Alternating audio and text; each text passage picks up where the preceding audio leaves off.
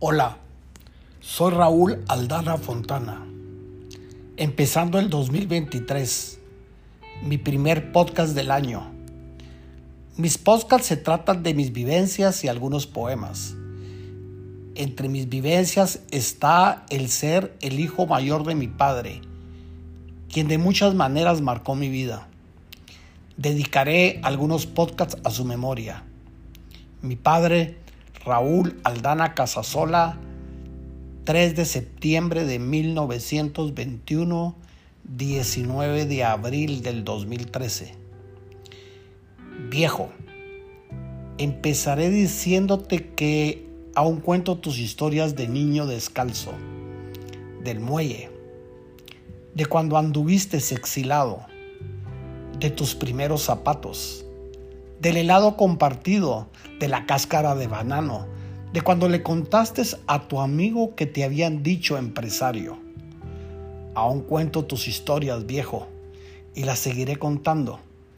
Fíjate que al contarlas parece que me acerco.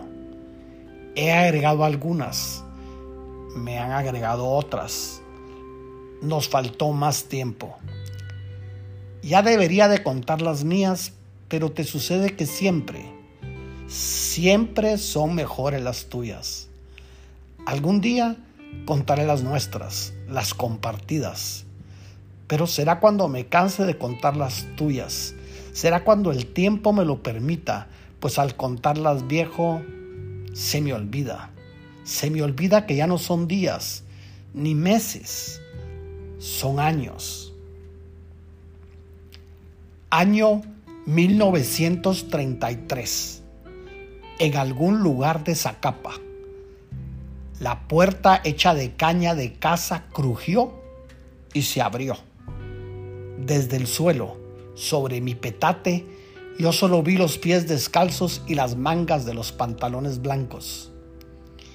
Ya entraba el sol a través de las ranuras de la casa de Bajareque y se podía ver el polvo suspendido en el aire el polvo que brillaba dando al ambiente un toque mágico que al mismo tiempo chocaba con la realidad de nuestra pobreza.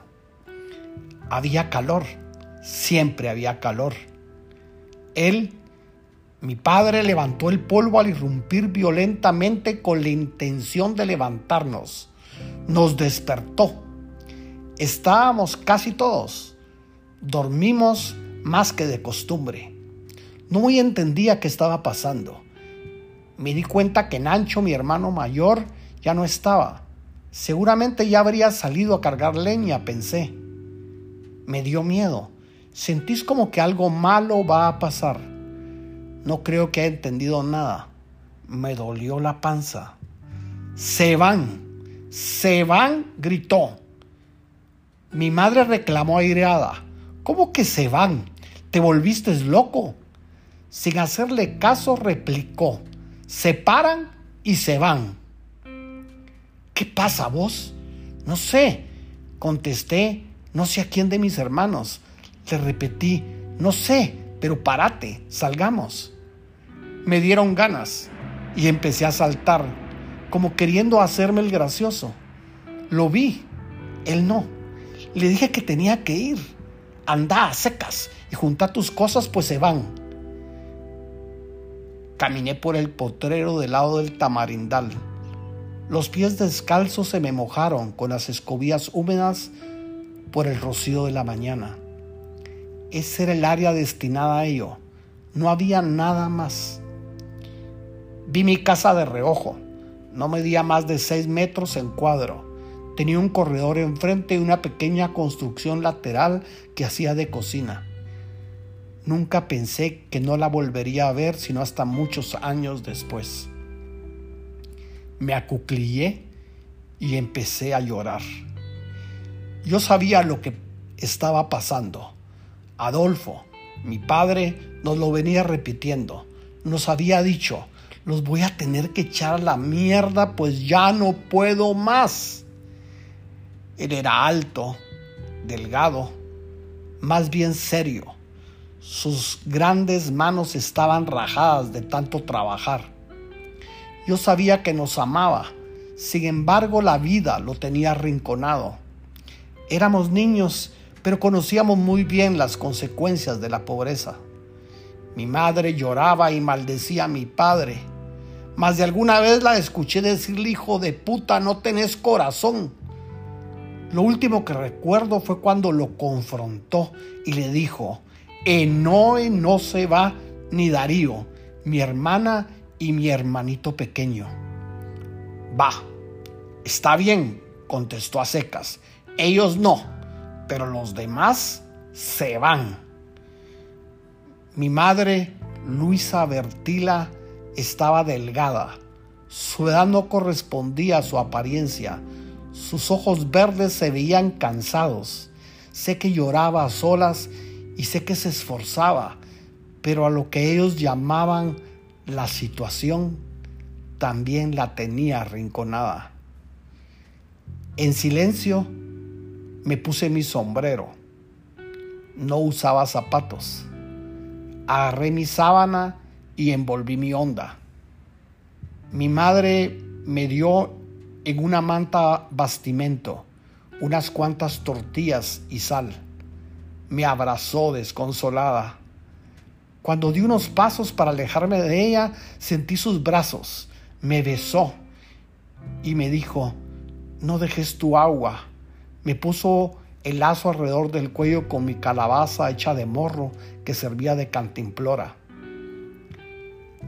Al salir, me le quedé viendo. No lo olvido.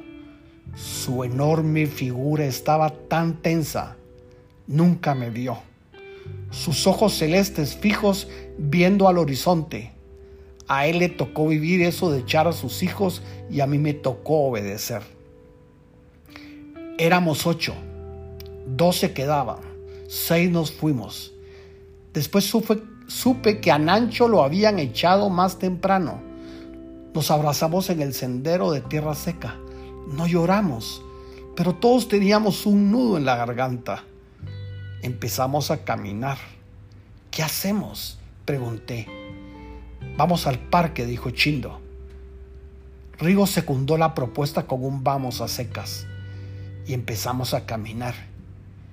Vivíamos muy cerca del Motagua. Tendríamos que subir al pueblo y tomar sus caminos empedrados para llegar al parque. No hablamos. Yeye lloraba. Guto y Rigo como que no entendían. Les dije, nos tenemos que separar. Es más fácil que nos den trabajo a cada uno por separado. Recuerdo que Nancho nos esperaba en el falso, donde el camino se divide. Era alto y fuerte, y sus pensamientos eran simples y directos. Dijo, Chindo, te venís conmigo. Vos, Raúl, buscá en el pueblo a don Elfedo, él te va a ayudar. Guto, Yaya y Rigo caminen por la línea y pidan trabajo de finca en finca. Los conocen, alguien de la frutera seguro les dará. Ese era el plan. Le hicimos caso.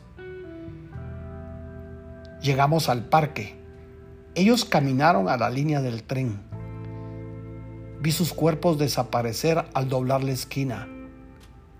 Rigo y Guto me voltearon a ver y con sus manos me dijeron adiós. Me senté en el parque y no recuerdo cuándo dejé de llorar. No sé qué día era, solo sé que había calor yo tenía 12.